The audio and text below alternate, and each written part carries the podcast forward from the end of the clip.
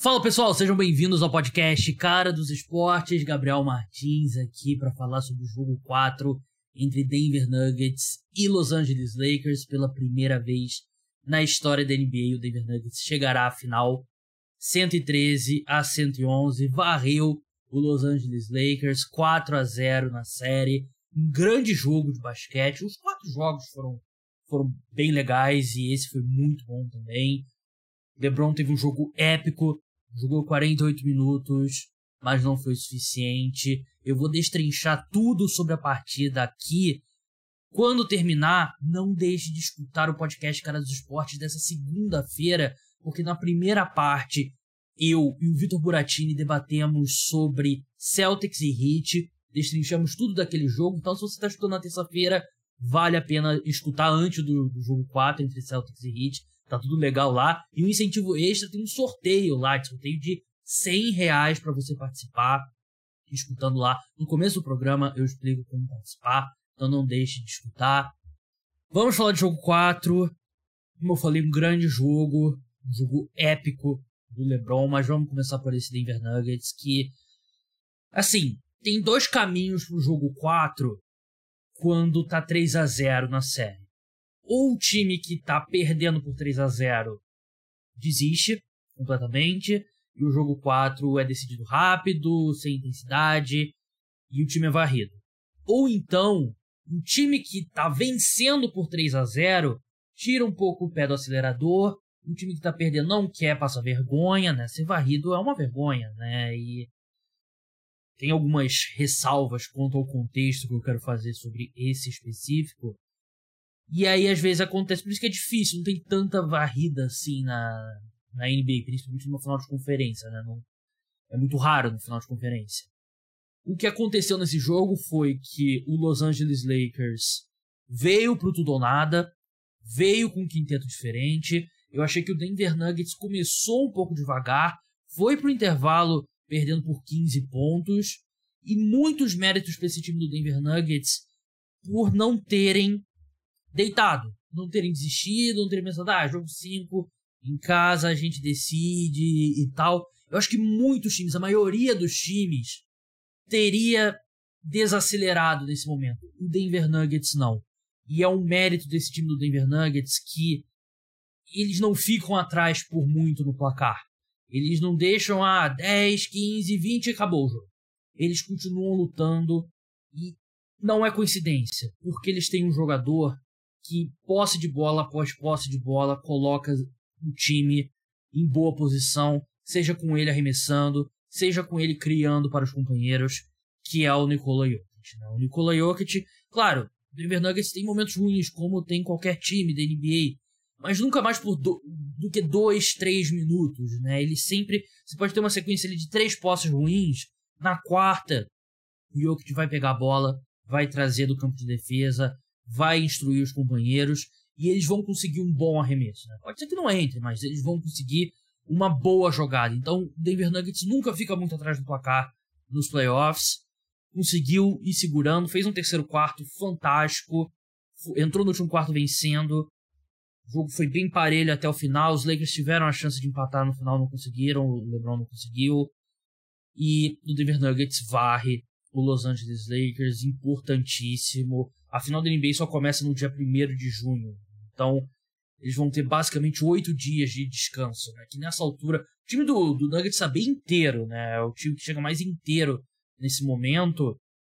Mas eles vão ter esse período extra de descanso, né? Mas muito importante, muito importante mesmo. E foi um grande sinal pro, pro Denver Nuggets, um grande sinal de força dessa equipe sobre o jogo específico do lado dos Lakers, o LeBron foi fenomenal.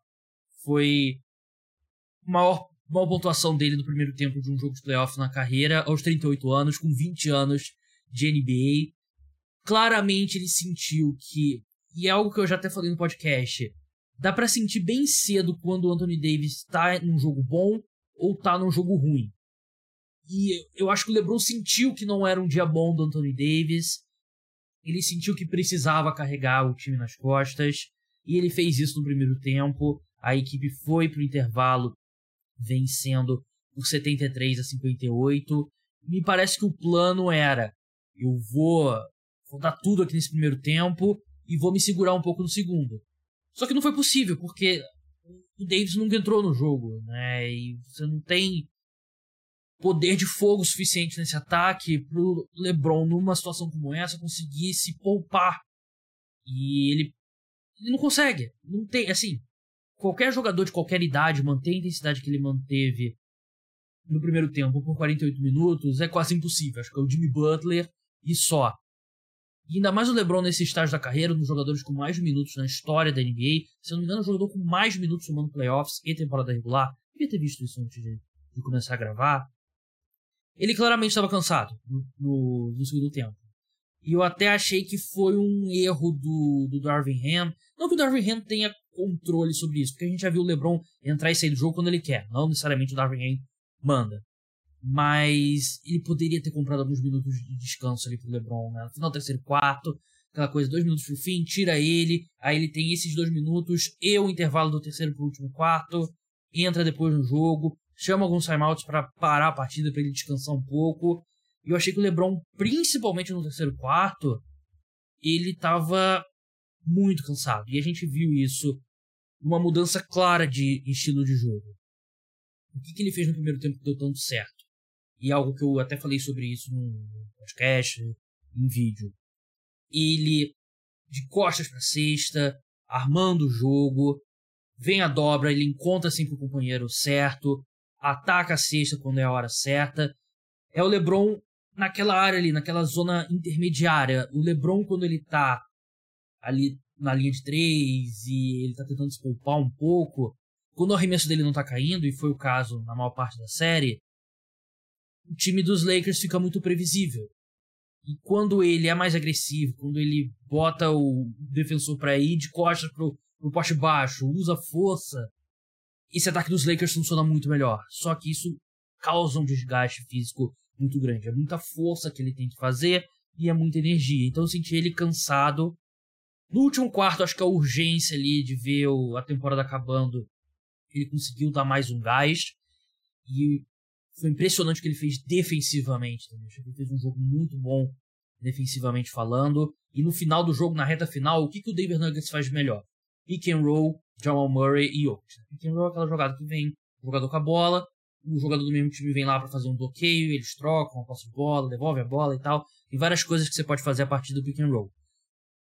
O que, que o Lakers fez? O LeBron marca, começou a marcar o Jamal Murray e o Davis no Jokic, que é o que ele fez numa parte da, da série o que acontecia quando o time pick and roll e trocava, o LeBron ainda caía no Jokic e o LeBron marca muito bem o Jokic, né? E o Anthony Davis consegue segurar as pontas com o Jamal Murray, né? Então, mais um ponto que desgastou o LeBron, né? E assim vai ficar para a história. Ah, o LeBron foi varrido no, na final do Oeste, né? O pessoal falou, Michael Jordan nunca foi varrido, isso aqui e tal. Mas vai tirar de contexto um jogo absurdo que ele fez. No, no jogo 4, ele foi realmente muito bem. Mas venceu o melhor time. Venceu o melhor time. O, venceu o time que deveria ter vencido mesmo. O Damian Nuggets é um time melhor. A montagem desse elenco foi muito bem feita. Muito bem feita. Eles fizeram. O Jokic é a melhor escolha da história do draft.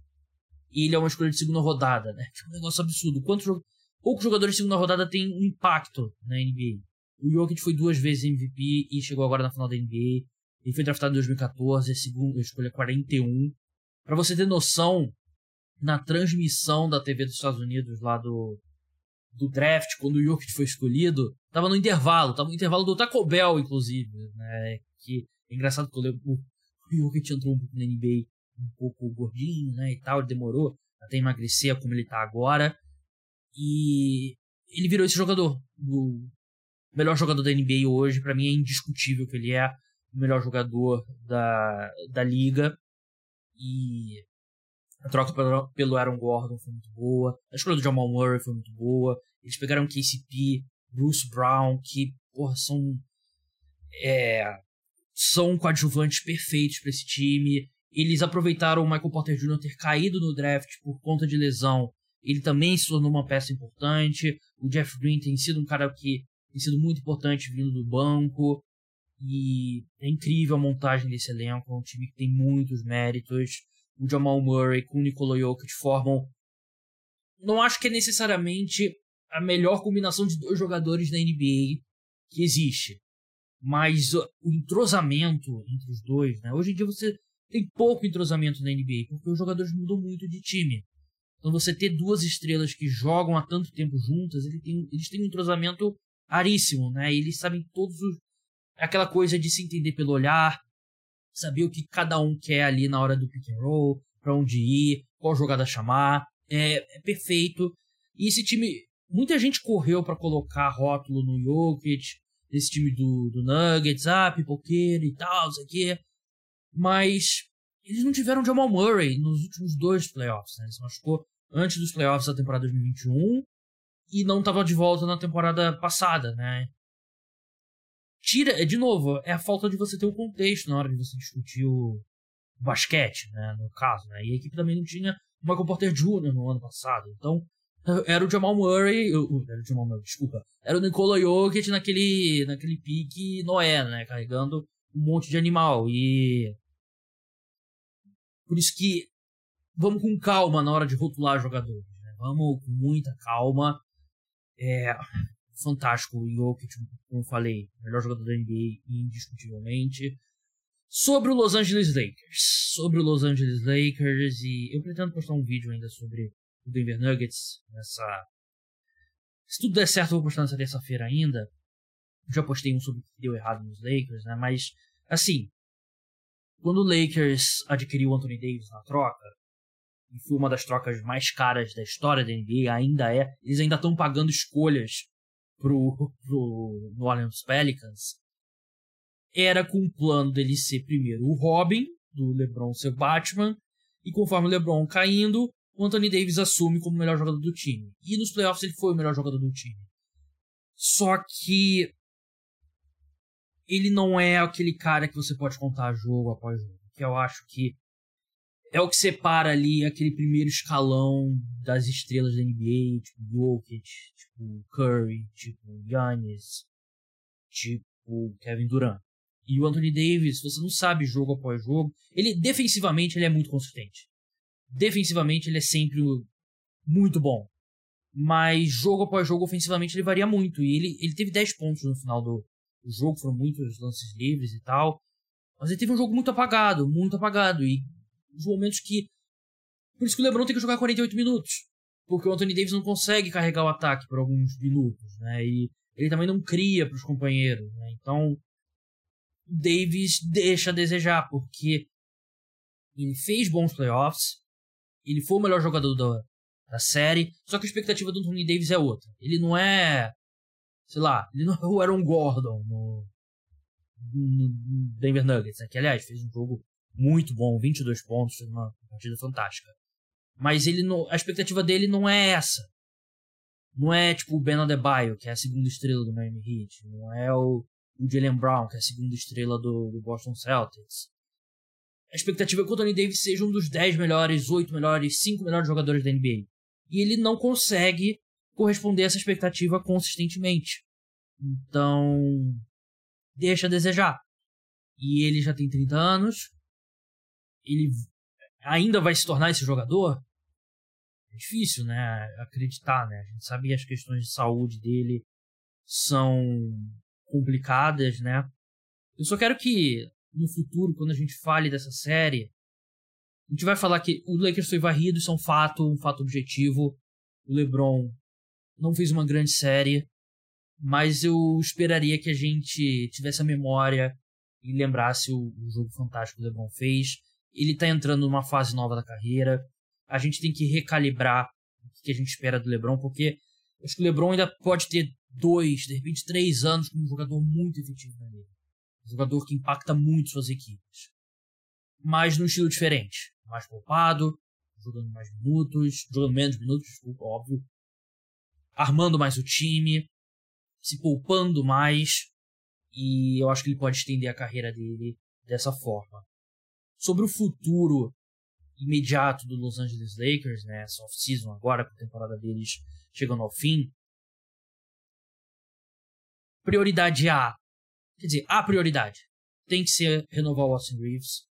Ele se tornou um jogador muito importante e eu não acho que ele chegou à melhor versão dele ainda. Ele é um cara que pode ter mais responsabilidade ainda. Ele se tornou titular na segunda metade da temporada e foi muito bem. E ele é parte dessa desse plano de longevidade do LeBron. Tudo bem que ele tem mais um ano de contrato só com os Lakers, né? Então não sei o que vai ser do LeBron em 2024, 2025.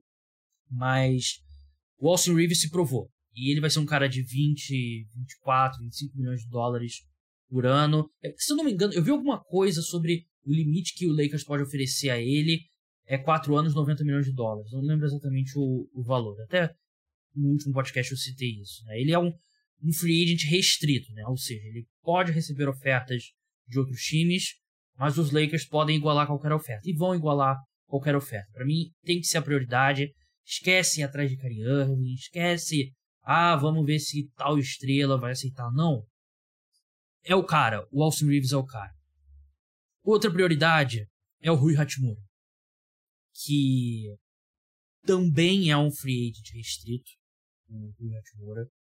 Ele se provou, ele é um cara muito valioso na NBA. Ele é um cara gigantesco, tem, sei lá, 2 metros e 5, se não me engano. E ele arremessa, ele trabalha bem de, de costas para cesta, ele consegue usar o tamanho. Ele não é um grande, ele não é um excelente defensor, mas pelo tamanho dele ele já consegue ter um impacto defensivo. Ele também é um freio de restrito, como eu falei, estava confirmando aqui enquanto eu falava. E é um cara que os Lakers têm que trazer de volta também. E eu acho que vai ser um cara que mais um ano encaixado no time, ele pode evoluir ainda mais. E era um cara que eu, gost... eu gostava dele na época do draft e elogiei a troca quando aconteceu pro Los Angeles Lakers, porque para mim valia a aposta. E valeu a aposta, ele foi um cara bem importante para a equipe. D'Angelo Russell vai com Deus. Assim, qualquer chance dele renovar o contrato morreu nessa, nessa série. Ele foi muito mal, nada ofensivamente, defensivamente menos ainda ele não é uma não é o jogador, ele é pago como uma estrela e ele não ele não rende como tal. Ele, o salário dele foi 31 milhões de dólares nessa temporada, ele não vale esse dinheiro. Algum, algum time vai pagar porque tem pouco jogador disponível nesse mercado de free agents esse ano, né? Mas não deveria ser o Los Angeles Lakers. Prioridade tem que ser o DeAngelo. Oh, falei errado. Tá, quase uma hora da manhã aqui, tá, gente? Prioridade A tem que ser o Austin Reeves. B, Rui Hachimura.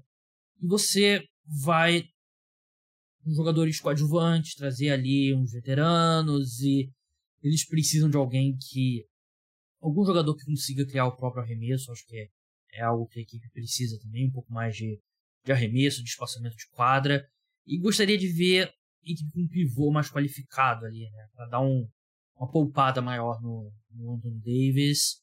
Mas é isso, parabéns pro, pro Denver Nuggets, final da NBA. O Lakers salvou a temporada, né? A temporada do Lakers caminhava com um desastre. Eles chegaram na final de conferência. Né? Não, não acho que foi um desastre. Acho que eles conseguiram bastante mais do que eu esperava em determinado momento.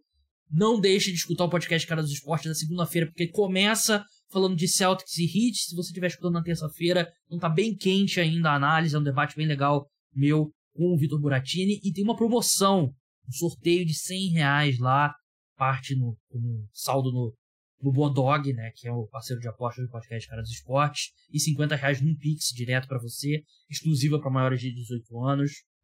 Escuta lá para você ver como participar. Então é isso, pessoal. Podcast Cara do Esporte chega ao fim. Muito obrigado a todos. Não deixe de seguir, dar 5 estrelas, aquela história de sempre. Até a próxima. Tchau!